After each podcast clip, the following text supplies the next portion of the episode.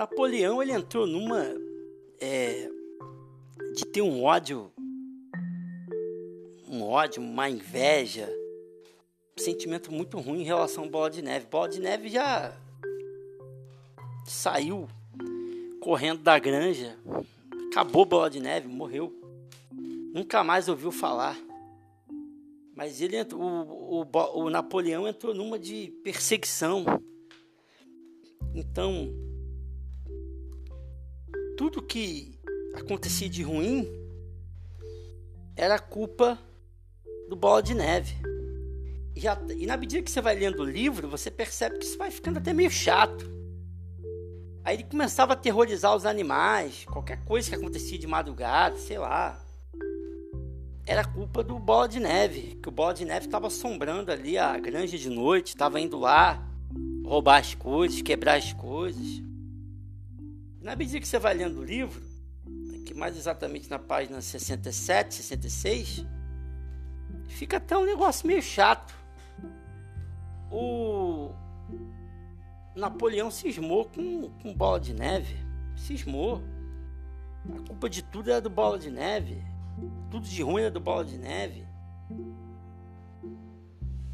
Isso me faz lembrar uma citação do Nietzsche, muito famosa inclusive. É... Essa citação, salvo engano, ela é encontrada na, na obra Além do Bem e do Mal, mas eu não tenho certeza, tá? Ela diz mais ou menos o seguinte: quando você olha muito tempo para o abismo, você fica ali vidrado no abismo, olhando para o abismo. O abismo olha de volta para você. O que, que significa essa frase? Essa frase significa mais ou menos o seguinte: se você cismar muito com uma determinada coisa, cismar e não tirar mais isso da cabeça, vai ter uma hora que você vai começar a entrar em paranoia. E essa coisa que você está cismando vai começar a fazer mal para você. Essa coisa que você cisma muitas vezes por teimosia, ela vai começar a causar aspectos negativos na sua vida. Sabe quando você cisma com uma coisa e e fica remoendo isso, não, não, sai disso, não sai, não sai. Eu conheço o caso de, de uma pessoa, isso é um caso verídico, óbvio que eu não posso citar nomes aqui, que se apaixonou por uma menina. E essa menina nunca deu bola para esse cara. Nunca deu, nunca deu. Nem 0,1%. Mas o cara cismou que vai ficar indo atrás dessa menina aí, sei lá, até ele ficar velho. Ele só tem 30 anos, começou essa paixão aos 20, já está chegando, passando dos 30, daqui a pouco chega aos 40. E ninguém tira essa menina da cabeça do cara. Então o cara está olhando para o abismo de tal forma que o abismo olha de volta para ele. O que, que significa esse olhar de volta do, do abismo? A paranoia. A pessoa entra numa paranoia. E essa paranoia atrapalha a sua vida. Quando você cisma com uma coisa, você não, não quer tirar aquela coisa da cabeça. Ah, não, porque tem que ser assim, tem que ser assado. Você vai criando paranoias.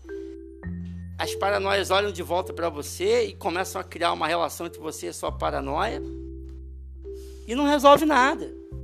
O Napoleão cismou com bola de neve. Bola de neve tá, tá distante está distante. Não tem mais bola de neve. Mas ainda assim, o Napoleão ele insiste em sempre falar do e sempre falar do bola de neve. Eu tenho um outro grupo que eu participo que todo santo dia, todo santo dia, o cara fala do Lula.